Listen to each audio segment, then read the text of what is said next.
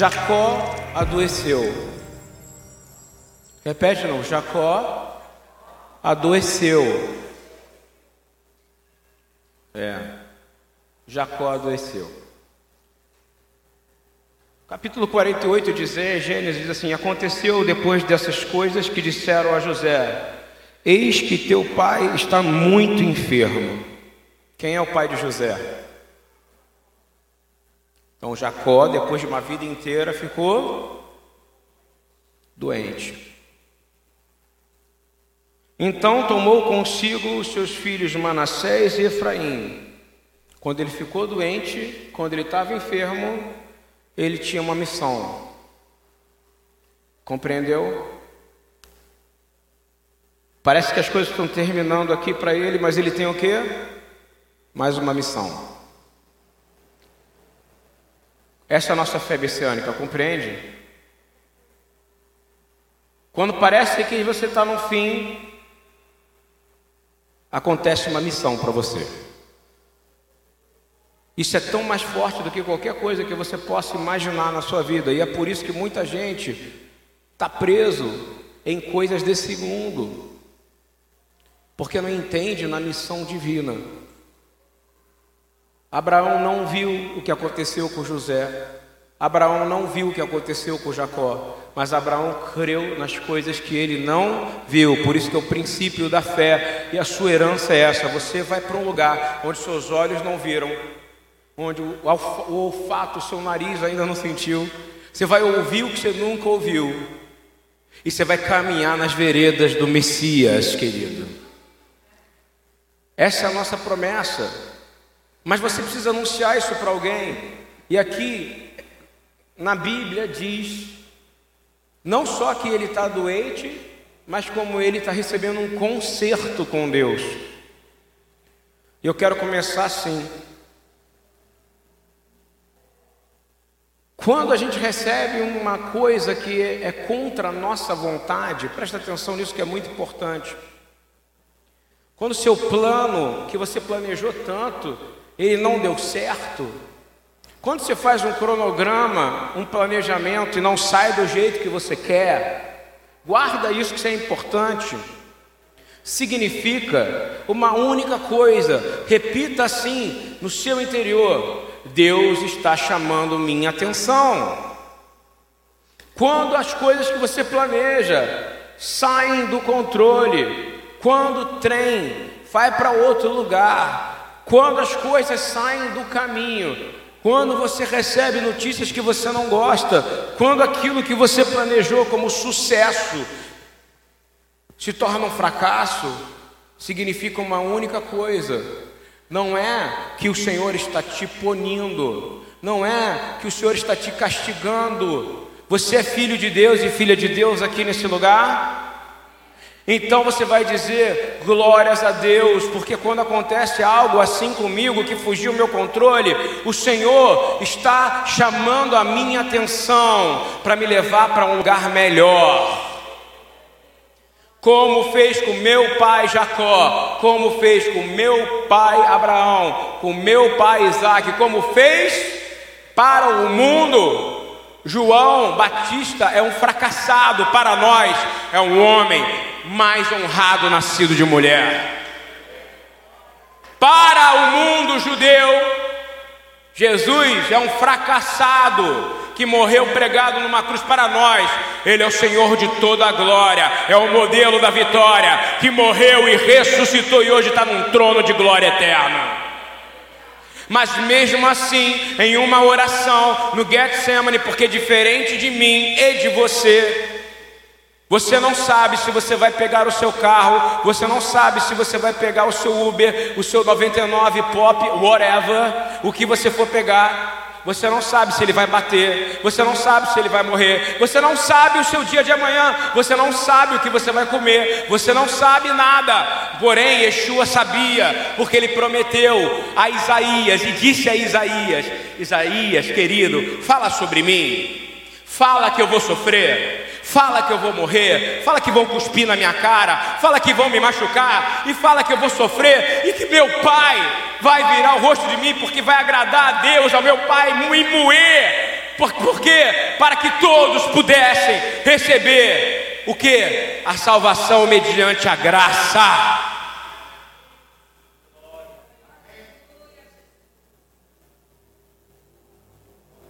Hesed é expansão, o nome da graça em hebraico. Deus expandiu a mão dele através do sangue de Yeshua por todo o universo. Ele era o único que sabia que se ele entrasse numa moto, a moto ia cair e o ônibus ia passar. Falei ontem, uma vez para frente, ia dar ré de novo, ia dar uma frente para trás, ia dar ré de novo. E é por isso que ele disse: Afasta de mim esse cálice. Porque, como homem, ele sabe a dor que ele ia sentir. Dor é um alerta, diga comigo: dor é um alerta. Vamos falar várias vezes: dor é um alerta. Essa é a máxima do pensamento judaico, você sabia? A dor é um alerta. Quem já sentiu dor aqui? Ah, ainda bem, todo mundo é humano, graças a Deus, né? Senão a gente ia chamar alguém aqui. Jesus é considerado o homem de dores. Porque ele não pode resgatar aquilo que ele não sentiu, compreende? Por isso que eu creio que ele pode não só curar cego, como ele pode curar enfermo, principalmente pode curar a nossa alma aqui nessa manhã. A alma está precisando. A alma está precisando de conserto aqui. Presta atenção, porque isso é muito importante que eu estou falando. Aí ele vai orar uma oração, que é uma oração humana, que é uma oração dura, que é uma oração difícil, suando sangue, alguns dizem, né? Está escrito. Para mim, ele estava num sentido de desespero total. E pedindo o que? Pai, afasta de mim esse cálice. Porém, que não seja feita a minha vontade, mas a tua vontade.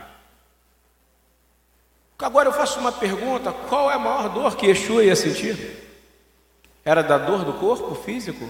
Não era da dor, porque ele sabia que ao longo da eternidade seria a primeira vez que ele ficaria três dias sem ouvir a voz do Pai.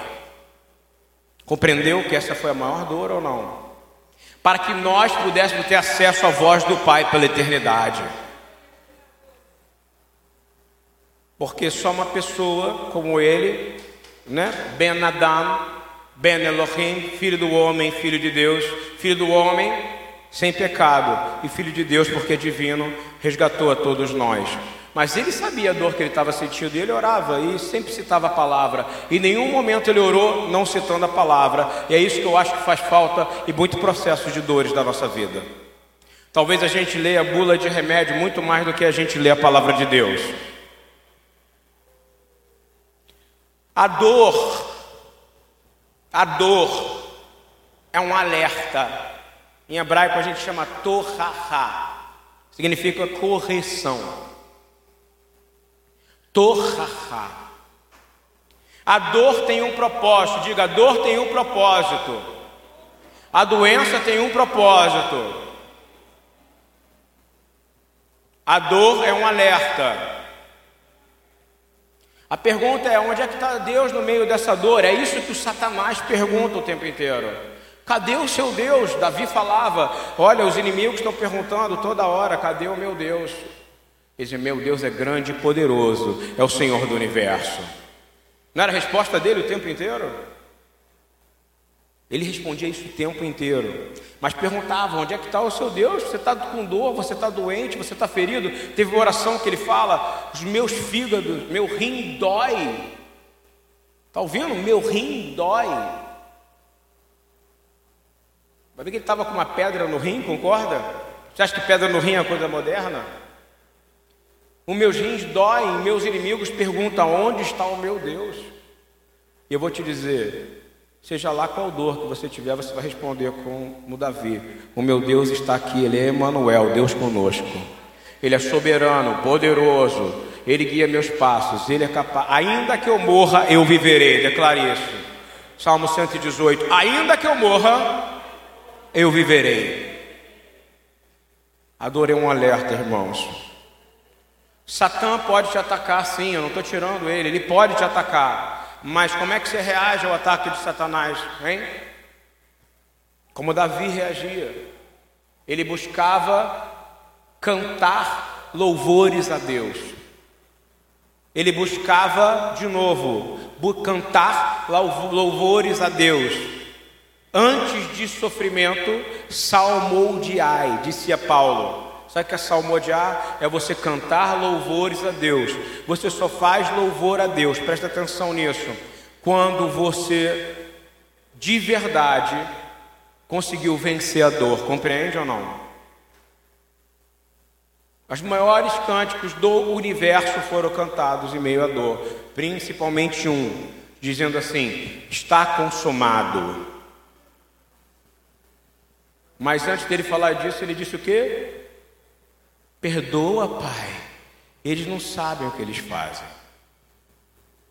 Ele estava com dor ou não? Tu acha que deram para ele uma, uma pele dural, hein? Não, ele sentiu dor. Provérbios 16, 8, 9. Vão anotando essas passagens porque é remédio, tá? Isso é uma mensagem que Deus me deu sobre dor. Diga assim: a dor, peça assim, a dor serve para me guiar e para me direcionar. Melhor é o pouco com justiça do que a abundância de bens com injustiça. Quem concorda comigo? Estou falando sério. No dia a dia a gente concorda com isso, a gente às vezes não concorda. Provérbios 16, 9. O coração do homem planeja o seu caminho, mas o Senhor que dirige os passos. Você concorda com isso também? Diga assim: O Senhor dirige meus passos. No meio da dor, a dor ressignifica a minha vida. A humilhação ressignifica a minha vida. Como eu vou encarar a dor é como eu vou ser corrigido. Jó 36, 15, anota isso aí. O aflito Deus, né, ele está falando de Deus, diz: Ao aflito o Senhor livra da sua aflição, e na opressão, repete, na minha opressão, o Senhor se revela aos meus ouvidos. Na hora da dor, você vai descobrir que Deus você vai buscar: o opressor ou o que te criou. Eu quero buscar o que me criou, irmãos. Eu vou falar para você, quem já viu colocar uma rédea na boca de um cavalo aqui, por favor? Hein? Hein, Ana? É prazeroso para o cavalo? Fala para mim, Marco. Botar uma rédea na sua boca. Vai para a esquerda. Aí aquele cavalo, que a gente vê o cavalo forte, não é isso ou não? E é por isso que no mundo do, do espiritismo, do candomblé, da, de todo esse lixo ele chama a pessoa que recebe o demônio de cavalo. O cavalo, ele é muito mais nobre do que muitos homens, concorda comigo? Se eu botasse uma rédea na sua boca e virasse para a esquerda, você ia reclamar, não ia? E ainda disso, ainda monta os caras do meu tamanho do marco em cima do cavalo. A diferença, segundo também o pensamento judaico, é que nesse, ouvi uma vez, ouvi um rabino brasileiro falando isso, eu vou citar muitos rabinos, tá? Ao longo desse próximo ano. Eu acho que a gente está precisando de um pouco de refinamento em algumas áreas específicas. Olha só, há uma sabedoria que Deus dá para a gente entender. Quando se fala de um cavalo dentro do ambiente espírita, do ambiente da feitiçaria, está dizendo aquele que monta ou aquele que guia? o que não o que monta. Deus nunca vai montar em você, irmão. Compreendeu? Os demônios montam em você, ficam em cima de você, criam peso em você, machucam você. Deus ele coloca o que? O Espírito Santo que guia você. Por isso que ele compara Israel, o exército de Israel como exército de cavalos, do Faraó, porque eram cavalos treinados para ir para um lado, para ir para o outro, para ir para o caminho reto. E eram fortes, eram poderosos em batalha. Mas mesmo assim ele disse: Eu não preciso de cavalos, eu não preciso de exércitos, mas eu preparo-me para a guerra. Por que, que eu estou falando isso? Porque o cavalo sente o desconforto quando vai para a esquerda, não é isso? Sente o desconforto quando a gente manda ele para a direita, não é isso? Mas quando ele está andando direitinho, por que, que eu vou precisar mexer na rédea? Concorda? Sim ou não, cara? Quando você não vai para o lugar que Deus faz, Ele vai te dar o que? Um desconforto, porque você é filho dele e Ele só quer o seu bem. Para, tira esse conceito católico, evangélico de punição. Na hora da dor e da doença, na hora do problema, e diz: Eu tenho um pai que me corrige, louvado seja Deus. Eu sinto um desconforto porque eu não fui para a esquerda e fui para a direita, e direita eu caí no buraco. E se meu pé, se minha, se minha pata quebra, o que, que faz com o cavalo quando a pata quebra? O salário do pecado é a. Quem já soube já que o cavalo, quando quebra a pata, tem que matar ele aqui, hein? É. A irmã já viu. Isso que acontece com a gente, quando a gente. Então tem uma maneira de você sentir dor e ficar triste como Deus desejava. Como é que é? Entendendo que não é uma punição, que é uma correr, porque o Pai te ama. E de forma alguma, diga assim, diga bem firme, de forma alguma seremos prejudicados se assim nos comportarmos.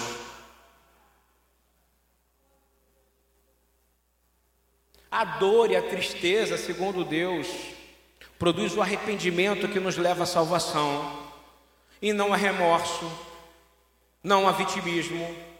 De novo, a dor e a tristeza, segundo Deus, é Paulo dizendo, diz que segundo a palavra e segundo Deus vai gerar arrependimento. Arrependimento não é um sentimento, arrependimento sabe o que é? É uma vontade enorme, uma fome de voltar para a casa do Pai. A dor é um alerta. Mas a tristeza, segundo o mundo, como você vê por aí, vai, Paulo vai dizer, a tristeza, segundo essas notícias todas aí, essa tristeza aí, não é isso? Está todo mundo morrendo, está todo mundo acabando, está todo mundo isso, você fica recebendo isso. O que, que essa tristeza causa? Está escrito aqui, segundo Coríntios 7, 9. A tristeza, segundo o mundo, produz morte.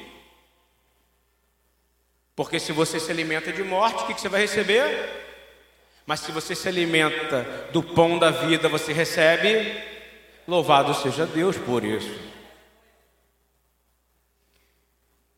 Davi entendia perfeitamente que o momento de dor, de perda, era um momento de conserto. A dor vem quebrar nossa arrogância. A dor vem dizer que nós somos submissos a um ser maior, nosso Criador. É verdade. Davi vai dizer no Salmo 119, mais um versículo, desenhado por Deus para esse momento. Salmo 119, 71 a 74. Diga comigo o que Davi disse, vamos lá. Foi bom para mim ter sido castigado Estamos chegando no final de verdade, tá? Não tem muito para falar disso. Diga assim: foi bom para mim ter sido castigado, para que eu aprendesse a tua lei. Quem concorda com Davi aqui? Quem é que hoje está entendendo que não se trata de uma punição, de uma correção, aquelas coisas que aconteceram? Foi bom para mim eu ter sido castigado, disse o rei Davi, para que eu aprendesse os teus mandamentos. Vamos junto comigo, de 72. Para mim vale mais a lei que decretaste do que milhares de peças de prata e ouro. As tuas mãos me fizeram e me formaram. Diga, tuas mãos me fizeram e me formaram. Satanás, você não cria ninguém. As mãos do Senhor que me formaram. É por isso que eu vejo pessoas que não têm órgãos. Histórias do mundo inteiro estão acontecendo rins aparecendo, ovários aparecendo, pulmão aparecendo, ossos sendo reconstruídos. Sabe por quê? Porque o Senhor está se manifestando no meio do seu povo.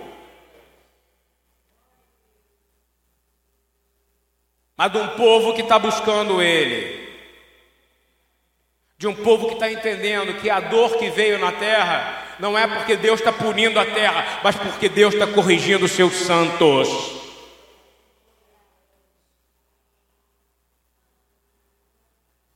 As tuas mãos me fizeram, 119, 73. As tuas mãos me fizeram, me formaram, dá-me entendimento para aprender os teus mandamentos.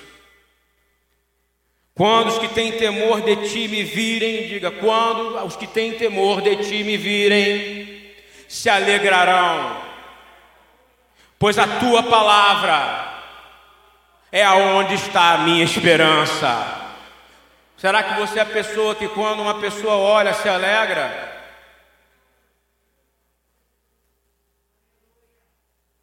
Davi está com dor, acabou de ser castigado, tinha perdido filhos, está ouvindo? E ele está dizendo: Pois bom para mim ter sido castigado, para que aprendesse os seus caminhos, Senhor.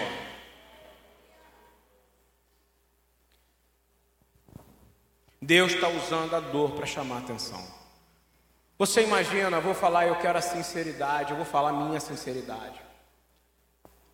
Tem gente que vai ao dentista só quando está com dor, sim ou não, irmão? Hein? Oh. Vou ter que falar assim. Olha, homens não gostam de ir ao médico. Mulheres são obrigadas desde pequenininha a aprender que elas têm que ir para o médico. A pergunta é: mulheres duram mais que o homem, sim ou não? Por isso que a Bíblia só tem viúva, só tem. A Bíblia está se cuida das viúvas e os viúvos. Porque a mulher se cuida mais. Né? A mulher vai ao médico, ela briga comigo. Parece que eu quero me esperar me curar para ir para o médico. Eu fico, eu fico assim, não vou esperar ficar bem para ir no médico. Não é não, negão? Fala a verdade. Negão é assim também, tá? Tô morrendo, cara. Será que eu vou no médico? Ah, depois que morrer, não adianta ir no médico, irmão. Homens, confessem aqui, a gente não gosta de ir ao médico. E eu vou te falar que medicina preventiva salva vidas, irmão. Vou falar de novo. Medicina preventiva salva. Agora você imagina se você entrar na palavra de Deus profundo como Davi. Quanto você não vai ser transformado? Fala para mim. Fala a verdade que você podia ter perdido menos dentes, ter menos caro se você tivesse ido ao dentista regularmente, pelo menos fazer a limpeza. Fala para mim. Soraya é testemunha, marcou o dentista para mim, eu fui lá. Ih, vou ter que tirar uns quatro dentes, com certeza, não vou ao dentista há um ano e oito meses. Quando a mulher terminou de limpar meu dente, falou, tá tudo bem. Eu falei, obrigado, Senhor. Ela falou, mas por sorte, hein? Eu só fui porque está doendo. A gente não precisa fazer a coisa só porque está doendo, está ouvindo ou não? A doença é um alerta. Eu tenho inúmeros amigos meus que se tiram uma dorzinha no peito aqui. A mulher falou: vai para o médico. Vai para o médico. Não, não vou não. É egoísmo, irmão, se você não for. Porque você vai deixar uma mulher aqui nesse mundo sozinha. A maioria deles foram ao médico, apenas colocaram um stent, né? stent, colocaram um negócio tão simples e estão vivendo hoje. Mas a maioria deles, na sua maioria, não foi, teve um infarto fulminante e morreu. Pelo amor da sua mulher, cuida de você, irmão. Uma coisa que a gente tem que aprender com as mulheres, elas se cuidam melhor do que os homens. Ponto final.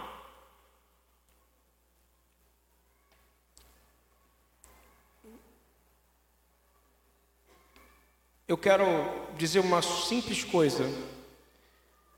Tira pensamento religioso de punição e dor nesse momento. E vou falar em hebraico para você poder sempre lembrar. Torahá.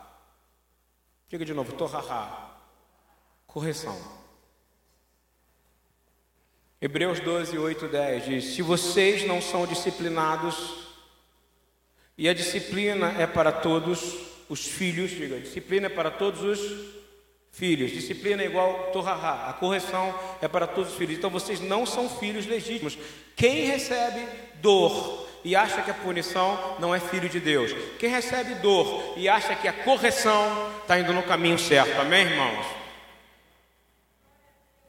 Aquele que aceita que a dor é uma correção, que a doença é uma correção, diz: Este é filho legítimo, porque pai de verdade não pune filhos.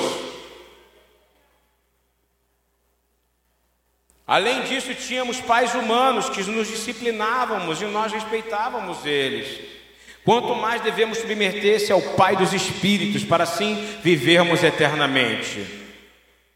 Nossos pais nos disciplinavam por curto período, segundo lhes parecia melhor, mas Deus nos corrige para o nosso bem, para que participemos da sua santidade de eternidade em eternidade. Diga, eu quero entrar na disciplina do Senhor. A palavra discípulo de Yeshua significa o quê? Aquele que está debaixo da disciplina do Pai. Jó vai dizer: Eis Jó 5,17, anota também, que esse é poderosíssimo para você. Eis que bem-aventurado é o homem a quem Deus repreende. Eis que bem-aventurado é o homem a quem Deus. Então, se você está com uma dor, uma doença, você é um bem-aventurado. Você não é um maldito, um amaldiçoado, porque quem tem Deus encara os caminhos da morte como vida, irmãos. Eis que bem-aventurado é o homem a quem Deus repreende, não desprezes, pois a correção do Todo-Poderoso é boa.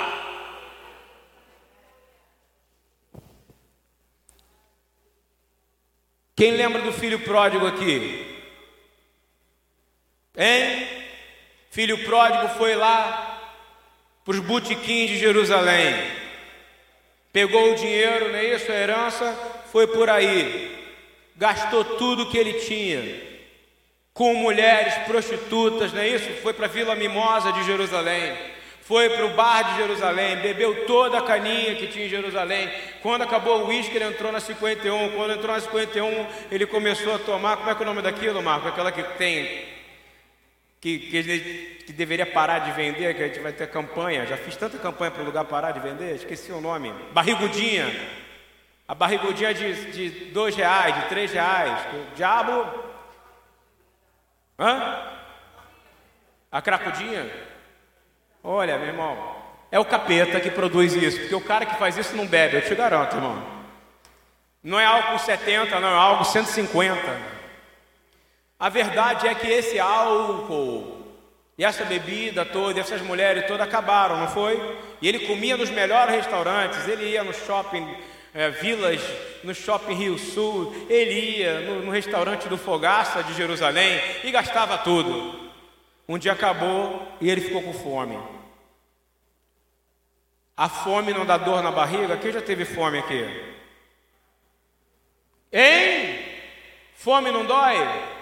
Quando a Isabel está com fome, ela não chora? Porque a barriguinha dela dói, mamãe. For, fome causa dor. Quem é que causa fome? Deus. O cara tinha tudo, o filho tinha tudo, foi para onde? Comprou os melhores iPhones, comprou a moto, vivia com roupas de marca, vivia por aí e acabou num chiqueiro comendo bolota.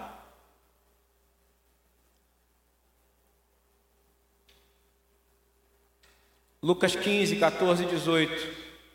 E havendo ele, e, havia, e havendo ele gastando tudo, houve naquela terra uma grande fome.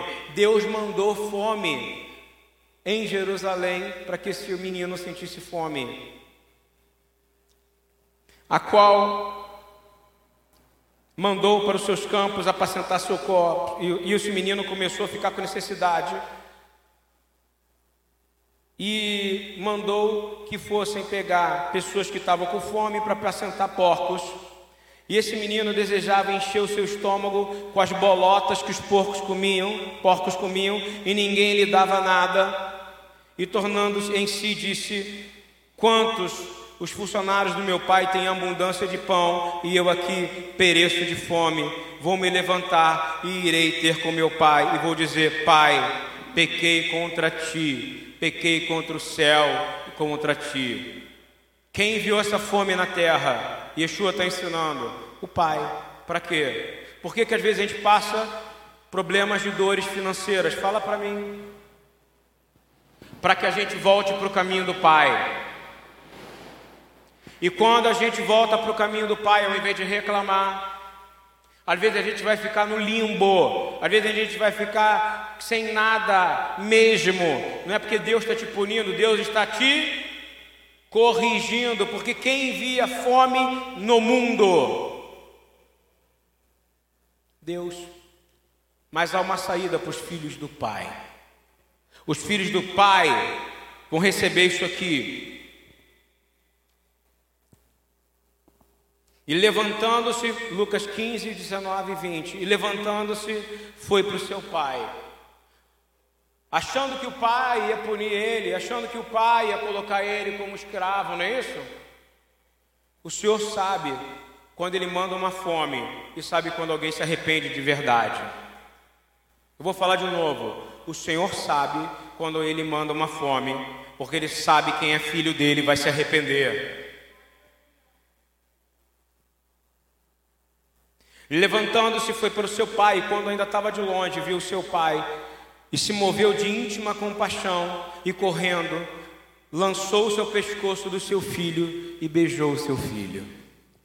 No nome e na autoridade de Yeshua, nessa manhã, eu oro aqui para que toda a dor que você tenha, seja dor física, seja dor emocional, seja dor mental, seja de relacionamento, dor do passado, dor de crises financeiras, dor de angústias por violação do seu corpo, dor pelas perdas da vida, dor por dificuldade de encarar quem você é Nesse momento, você entende que isso é um alerta para você dizer: Pai, eu estou voltando para casa.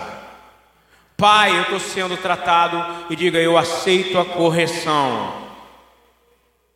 Eu vou ser curado. Eu vou aprender a adotar pessoas com meu coração. Eu vou aprender a abraçar pessoas. Eu vou aprender a olhar para os outros e amar como o Senhor ama. Eu vou ter empatia. Eu vou ter compaixão. Por quê? Porque eu entendi que a dor é um alerta. Quando o Senhor me dá essa dor, o Senhor está dizendo: Eu te amo, olha para mim. Eu te amo, olha para mim. Deus te ama, por isso Ele te corrige. Se Ele é teu pai e você é filho, filha dele, Ele te corrige. Nenhuma disciplina parece ser motivo de alegria no momento, não é verdade? Hein? É uma conversa simples. Nenhuma disciplina parece ser alegria no momento, ou seja, nenhuma dor é uma alegria. Mas a pergunta que eu falo, Yeshua fala que nos últimos dias vai ser como uma mulher em dores de. Quando a mulher está em dor de parto, ela não está pensando na dor, você sabia disso? o natural dela. Estou dizendo pessoas naturais, entendeu? Ela está pensando no que vai vir depois.